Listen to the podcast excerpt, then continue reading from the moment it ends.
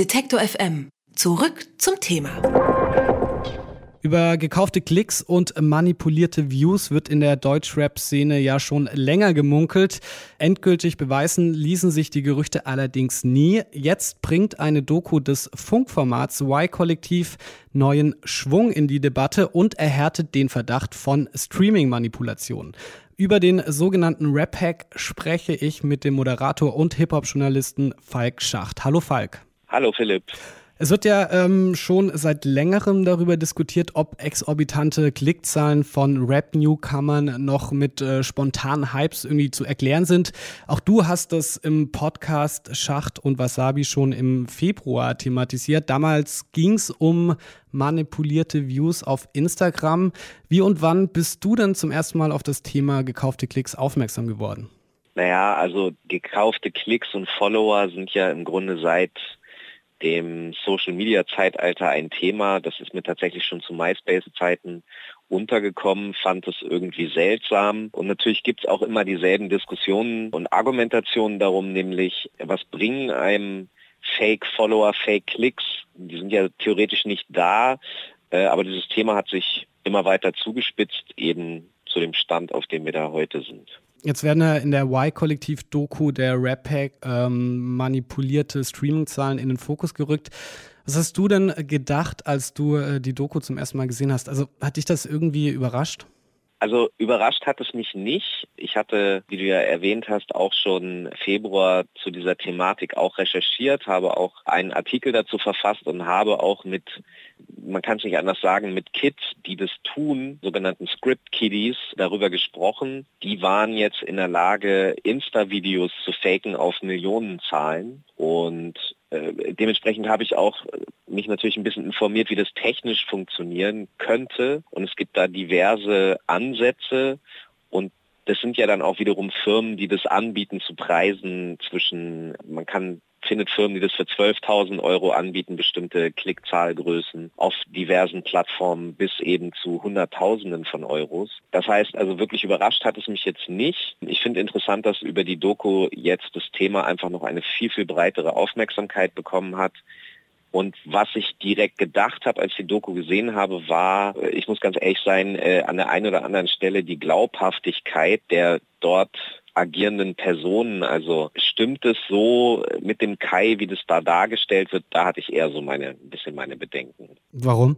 Also ich konnte die Motivation dieser Figur nicht so richtig nachvollziehen. Es wird ja im späteren Teil der Reportage irgendwie so ein bisschen aufgeklärt nach der Devise, der Rapper, mit dem ich da zu tun habe, oder der Manager dieser Rapper, hat mir meine Freundin ausgespannt. Also ja, kann alles sein. Ich finde es irgendwie trotzdem seltsam zumindest. Es ist aber eben auch nicht beweisbar. Ich kann weder das Gegenteil beweisen, noch kann äh, beweist die Doku, mhm. dass das stimmig ist. Aber mal davon abgesehen, finde ich halt auch, leider hat es ja nicht so funktioniert, wie gewünscht. Also er ist ja zum Beispiel nicht in die Charts gegangen, der Kollege, der da der Protagonist ist äh, und sich als Rapfigur dann zur Verfügung gestellt hat. Und was auch vom Wipe-Kollektiv an keiner Stelle berichtet wurde, ist, dass die 100.000 Spotify-Plays, dass die äh, von der GfK als 6.000 gewertet wurden, weil offensichtlich eine Manipulation erkannt wurde. Und das sind so, mhm. also ich finde halt nichts, wo die Doku zugibt, dass sie vielleicht Schwächen hätte. Ich, ich kann das auch nachvollziehen, natürlich. Mhm. Aber wenn man eben in diese Prüfung reingeht, dann bemerkt man plötzlich, okay, Spotify hat sich zwar nicht dazu geäußert, aber offensichtlich hat man auch etwas gemerkt, weil wie kann das sonst sein, dass diese 100.000 Spotify Klicks eben nur als 6000 in die Chartwertung eingehen. Also irgendwo hat ja dann das, was Kai versprochen hat, nicht so richtig funktioniert. Also unterm Strich, für wie glaubhaft hältst du dann die Vorwürfe, die die Doku äh, am Ende macht? Naja, sie macht ja eigentlich auch keine richtigen Vorwürfe. Es gibt so Andeutungen, deswegen wird der Anschein erweckt, dass man sich mit Mero beschäftigt. Der Anschein war ausreichend, so dass Qatar sich bemüßigt gesehen hat und auch Groove Attack als wahrscheinlich einer der größten äh, Hip-Hop-Vertriebe unabhängiger Natur in Deutschland äh, Statements abgeben zu müssen. Es geht hier natürlich um sehr viel Geld. Ist ein sehr großes Business. Es findet dort innerhalb dieses Businesses auch ein intensiver Kampf untereinander statt. Das heißt, die Major-Labels gibt ja nur noch drei, streiten sich um diese äh, äh, Markt Weltgröße mit Groove Attack als unabhängigen und einigen anderen unabhängigen Labels.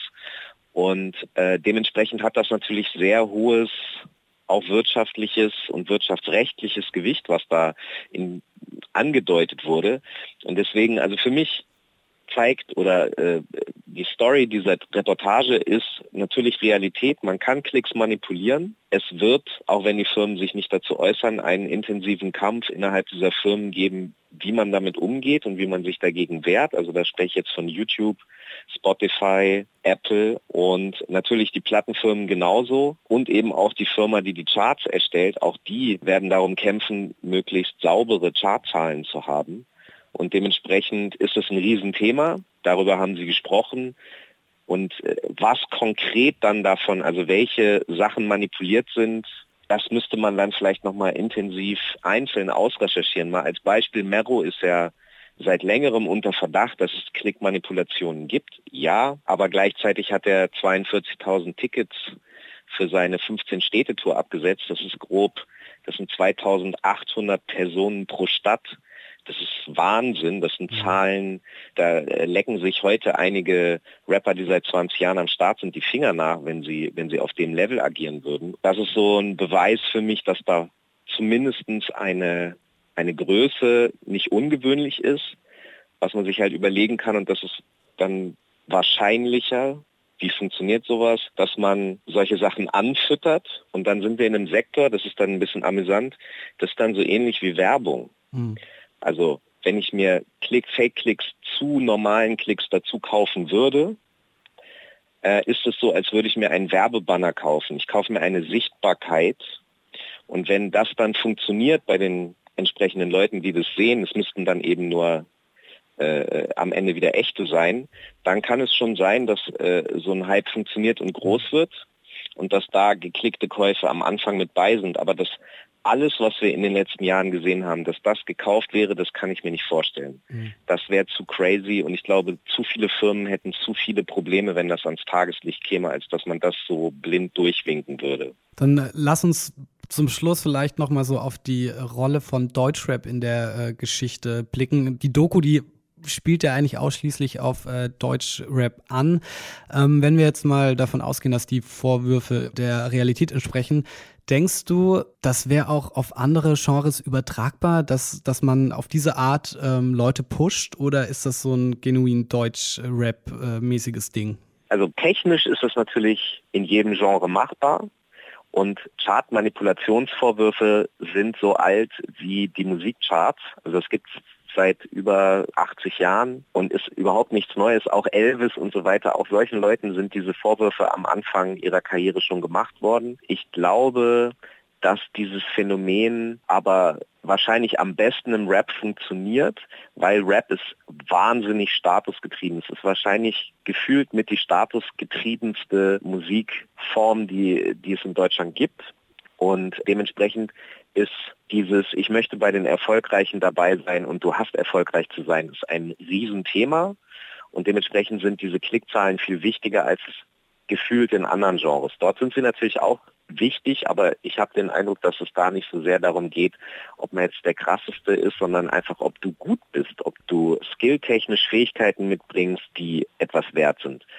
Und das ist, denke ich, der Unterschied, warum wahrscheinlich der Reiz, so etwas auszuüben im, im Rap größer ist, als jetzt zum Beispiel im Schlager. Dazu muss man vielleicht auch sagen, Schlager hat ja auch sehr viele Spielflächen, sehr viele Repräsentationsflächen, wo sie stattfinden können, wo sie ihr Zielpublikum auch erreichen können. Ich glaube nicht, dass sich jemand Spotify-Streams im Schlagersektor kaufen müsste, weil einfach auch das Publikum vom Schlager noch nicht bei Spotify am Start ist. Und deswegen kann ich mir gut vorstellen, dass das erstens im Rap stattfindet und zweitens eben auch, weil es im Rap am besten funktionieren wird.